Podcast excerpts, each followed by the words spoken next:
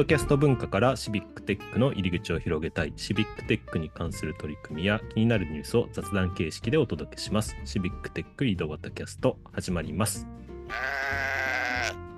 はい、今日も岐阜の石井とえー埼玉の太田で、お届けしますということで、まあ、辰年なんでね、あの、ええ辰の鳴き声みたいな、ドラゴンの鳴き声みたいなのを出したかったんですが、ちょっとパッと見つからなかったので、羊の鳴き声で始まっております。若干この羊のアイコンが立つに見えなくも 立つに見えなくもないとかね。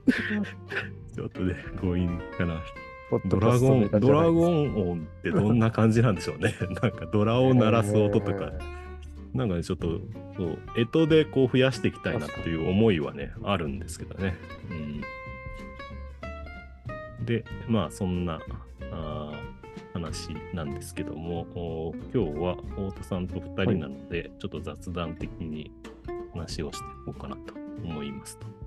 で、はいえーっとね、2024年にはなってるんですが、まあ、2023年を振り返るという意味で、振り返りがまた 振り返り、振り返新り年。初回収録です。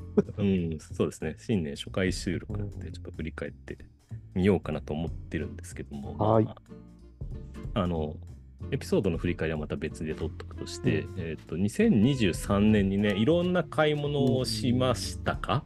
太田さん。まあ日々いろいろ買い物はしてますけれども。そうですよね。僕も結構ね、まあでうん、ねどうぞ。あ、いやまあ、うんどういったジャンルっていうと、うんまあ、いややっぱりこういう シビックテックに関係あったりとかっていうところですか？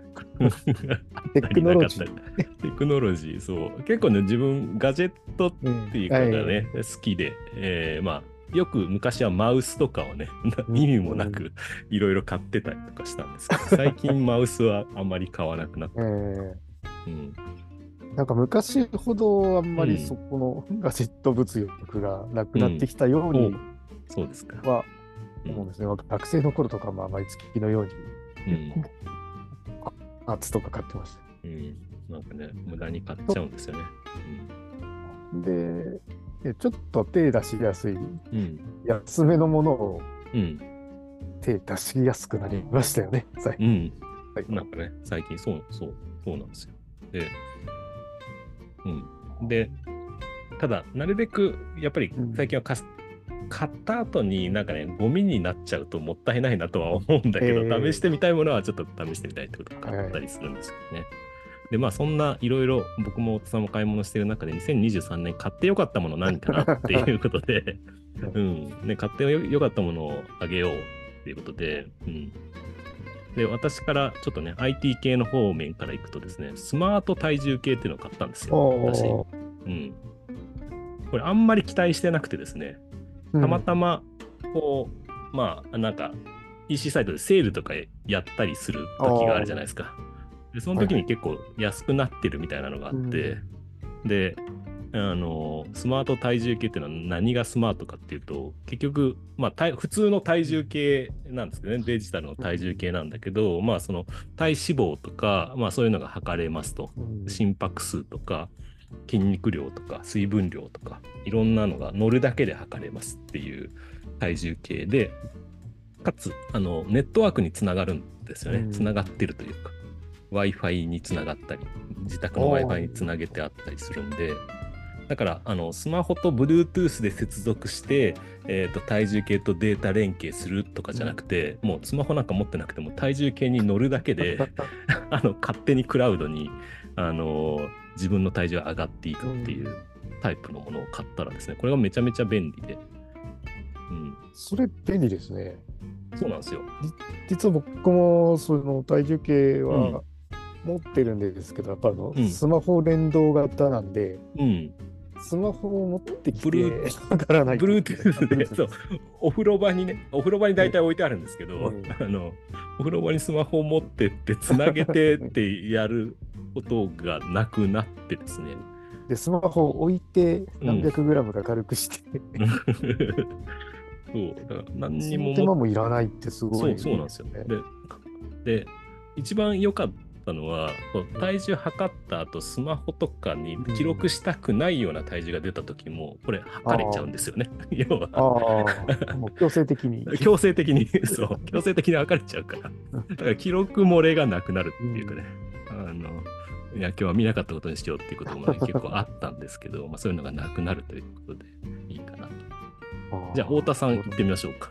はい。うん僕、やっぱり良かったのは、このうんモニターアームですね。モニターアーム、どういうことに使うんですか？モニターアーム。まあ、うんまあ、日頃、あの、仕事で、まあ、うん家で、えーつないでるんですけど、そのうんうん Mac、まあ、MacBook と、はいはい。MacBook Air と、えーまあ、その31モニターかな、うん32インチ 4K ディスプレイやってたんですけども、うんうん。デュアルディスプレイで使うことが多いんですね。うんうんで、年々、そのやっぱり、えーとう目が、うんうん。うん。えー老眼になってきて、はい。そうなってくると、あの、うんなんか、今まで、えーと、モニター台に置いてた時は、あの、パソコンの、うん。まあ、バックの画面との距離より、うんちょっと離れたところに置いてあはいった。はいはいはい。そ うなんとなくわかりますその差で、うんなんかこうんう、前後しないとあれっていう感じだったんですけど、うん。このモニターアームで、その二軸で、うん。三軸で調整できるやつがあって、うんうんこう、モニターをせり出すことができて、はいはいはい。Mac の画面の隣ぐらいとか。そうですね、ちょうど同じ、うん。まあ、僕はあの上下で置いてるんで、はいはいはいはいはい。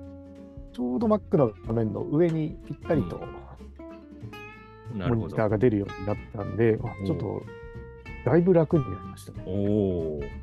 ね。買ってよかったもん。うんモニターアームですね。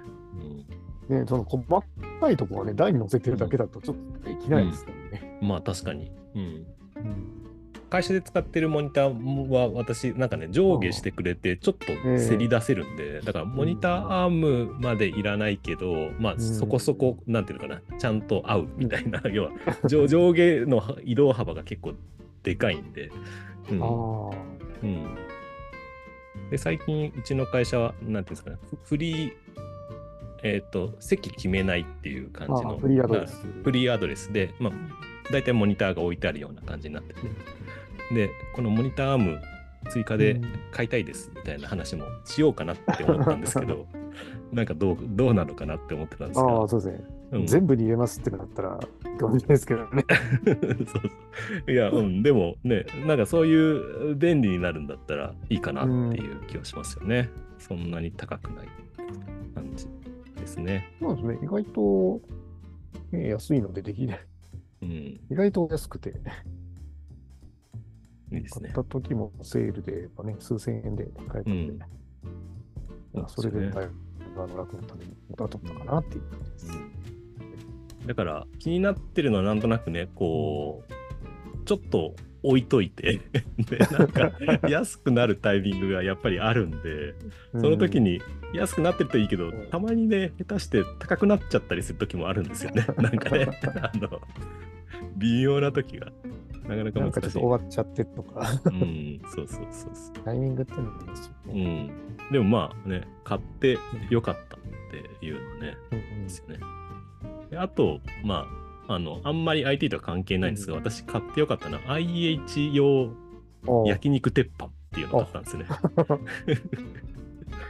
これ何を、まあ、IH のコンロって、はいうち使ってるんですよ。要は、あの、要はガガスとか電、電気コンロとか、電気、あの焼肉プレートっていうのを今まで使ってたんですけど、もうあんまりそういうのいろいろ買うと置き場所もないから、うんうんあの万能的に使える IH コンロ。あで結局土鍋とかは使えないけどなんていうのかな、うん。最近はそういう対応の鍋みたいなのもあるかあ、そうですよね。ら、うん、IH 対応の鍋買ってそこの中で あのもうやるっていうとうん、そう。IH 調理器みたいな。これこれは結構安く買えたんで買ったんですけどでそのそれのあの焼肉鉄板用プレートっていうのがあってですね。これが本当に便利であの IH 用に乗せるだけでもう本当フライパンよりもなんかちゃんとした焼肉が焼けるしあと油汚れの後も洗いやすいっていうかね。うん、あの焼肉鉄板プレートとかだとなんか外したりして洗った後も結構乾かすの大変だったりするんですけどこれ結構コンパクトで小さめで、まあ、3人家族ぐらいだったら十分かなっていうようなプレートになっててこれが IH にそのまま使える。意外とねホームセンターとか見に行って探すの好きなんで、探しに行ったんですけどホームセンターにはなくて、うん、置いてなくて IH コンロは置いてあるんですけど、これ置いてなくて、ちょっと、ね、ちょっとニッチってや ちょっとニッチな感じなんですけど、これ結構便利。うん、焼肉屋っぽくなるし、煙も出あんまり出にくいというか、なんかね、うん、そんなに。確かにこういう感じのホットプレートとかありましたけどね。うん、そうなんですよ。それ単体だけだとなかなかそれを使わない。うん、そうなんですよ。その下がね、うん、鍋には使えないみたいな感じで、今まではいっぱいあったんですけど、そういうのも紹介して。うん、はい。じゃあ最後で、大田さんの非 IT 系買い非 IT 系。そうですね、あの爪切り買いました。爪切り、爪切りですね。まあ、爪切りはね、えー、まあ確かに、あ、でも結構いい感じの爪切りですね。2000円ぐらいするんですけどね。うん、なんか、ほんとこずっとなんか100均の爪切りとかやってたんですけど、うん、あまあなんか切った後にやっぱちょっとささくれとか、うん、なんかガチャガチャし,、うん、してて、じゃあヤスリをまたかけるのかとか、うん、ちょっと気になることが多くて、調べてみるとなんかこう、パチぴっちり切ってくれる爪切りがあるらしいっていうことで、はいはい、まあいくらか検討した中で、うん。えー、なかなか、えー、ちょちょっとね、重厚な感じの爪切りなんですけれども、うん、ね。これが、もう買って1年ぐらいなんですけど、うん。まあ、未だに、今のところ切れ味は落ちてないし、うん。そうなんですよね。だんだん安い爪切りだと、こう、なんか全然切れなくて何度も何度も やっちゃうんですよね。そうそう。うちもね、爪切りはよく使うんで、うん、はい、ちょっとだけいいのですね。ちょ,、うん、ちょっといいのにするだけですごく違いますよね。これ、あの、QOL 上がるね、気がするんで。切っただけで引っかかりもなくできる、ノ、うん、ストレスが。そう。まあ少しはキーボードのタイプミスも減るのかなとか、勝手なことを思いますけど。QOL は上がりました。うん実は余談ですけど、私結構常時あの持ち歩きの爪切り持ってるんですよ。で、あのよくプレゼンとかする前に爪が伸びてると気になるから、あのその時に切ったりするんですよね。なんかね あのあの、なんか発表する前とかね、そういう時にちょっとちゃんとあの爪の手入れをできるように、勇気を持ってたりするんですけど、はい、